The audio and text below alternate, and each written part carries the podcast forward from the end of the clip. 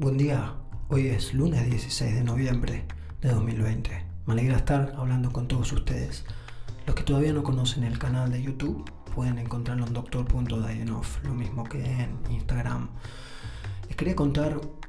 he hecho un experimento, quiero decir, diferente.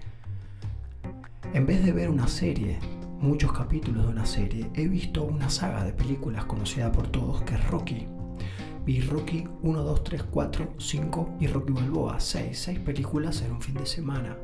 El concepto que me interesa compartir aquí, que es distinto de ver una serie, es que la serie generalmente se rueda, se filma durante un año aproximadamente. Y todos los capítulos que nosotros vemos a lo mejor en una semana o en un día, ese trabajo de un año. Lo que yo vi durante este fin de semana va desde 1976 al 2006, con lo cual son bastantes más años y en donde se puede ver no solo los cambios que se ven en el contexto, porque el 76 era otro tiempo al actual, al 2006, que tampoco es actual, sino que se puede ver cómo va creciendo el actor, porque es el mismo Sylvester Stallone, que además es el escritor y director de todas las películas. Se puede ver cómo va modificándose él con la edad, se puede ver cómo va modificándose el personaje en relación a lo que va pasando a lo largo de toda esa película. Y una de las cosas muy particulares que me encontré es que la bondad de ese personaje, la simpleza, la humildad, la fuerza, el respeto por quienes quieren ayudarlo, el respeto por quienes lo quieren, escuchar a quienes lo quieren, la paciencia que él tiene con la gente buena y con la gente mala, con la gente que lo traiciona, con la gente que no es mala, pero no puede hacer otra cosa, con la gente que es buena, como Adrian, su esposa, como Polly, su cuñado, y como Mickey, su entrenador, y en un momento Apolo también. Creo que es interesante poder no solo ver la Rocky de nuevo, sino poder ver esto, el pasaje, eh, la transformación a lo largo de todo, de toda esta saga, poder ver como algo de la personalidad de Sylvester Stallone en el papel que encarna en Rocky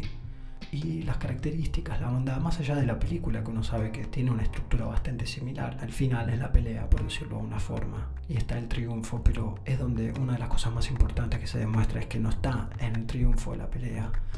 o en la derrota, sino en todo el proceso. Nunca se olvida de sus orígenes y eso es algo muy importante, porque le permite eso entonces nunca olvidarse de él y entonces estar en contacto siempre, estén o no estén las personas que fueron referencia para su vida, quienes le enseñaron, le enseñaron cosas buenas y cosas malas, nunca se olvida y él de alguna forma eso lo va sintiendo lo va transmitiendo y eso se puede ver y es algo muy lindo. Esto me parece que es importante para entender también algo de diferente de la cuestión de los tiempos. Poder ver toda una temporada de Netflix en un día no tiene nada de malo, pero hay algo efímero en eso y no tiene nada de malo lo efímero, simplemente que nosotros no somos efímeros, nuestras sensaciones no son efímeras, no son de un día, no venimos forjados de eh, ayer ni de anteayer ni de la semana pasada, sino desde que nacimos. Tengo 38 años y del 76 al 2006, que son estas seis películas, pasaron 30 años. Es mucho más de la mitad de mi vida. Además de que estas películas las vi cuando era chico también. Y muchas cosas también me importan porque esas películas, las primeras por lo menos, hasta la Rocky 3, que es del 82, son antes de que yo naciera. Entonces... Otra de las cosas que me pareció importante es cómo Rocky puede pensar en su forma de cuidarse cuando sus maestros no están, cuando Mickey no está, cuando Apolo no está, cuando su gran amor de la vida, Adrián, tampoco está más. Es muy importante ver cómo él puede cuidarse a él mismo. Y esto es un concepto que me interesa, siempre lo he hablado y lo voy a seguir mencionando, que es cómo darse cuenta que uno tiene esa capacidad de cuidarse, cómo uno puede darse cuenta que por más que las personas principales de la vida de uno no estén más, por más que las personas estén, por más que esas personas principales hayan sido buenas o malas, más buenas o más malas, uno puede darse cuenta cuánto uno es bueno con uno y cuánto uno incorporó esas cuestiones buenas de las otras personas. En el hecho simple de que cuando uno tiene sed va y se sirve agua, cuando uno tiene frío va y se abriga. Entonces estas, por más simples que parezcan, es un resabio y una referencia inequívoca de cómo nosotros tenemos la capacidad de cuidarnos a nosotros mismos a través de la incorporación de lo que fue en algún momento el cuidado de otros, ya sea de la madre, ya sea del padre, un abuelo puede ser un primo, puede ser una persona que no es de la familia. Entonces, como uno puede darse cuenta que de esa forma incorporó el cuidado y lo tiene a su alcance, y para esto darse cuenta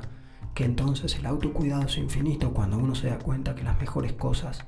las tiene incorporadas, que es el autocuidado, puede darse a sí mismo un cuidado cada vez mayor y esto tiende al infinito y de esta forma también dar un cuidado a todas las personas que nos rodean y esto expandirlo. Cada uno que pueda escuchar esto lo pueda transmitir a quienes crea que le llega eh, o que necesita o que le puede hacer bien. Muchas gracias por escuchar, que tengan una gran semana y un gran día. Hasta luego.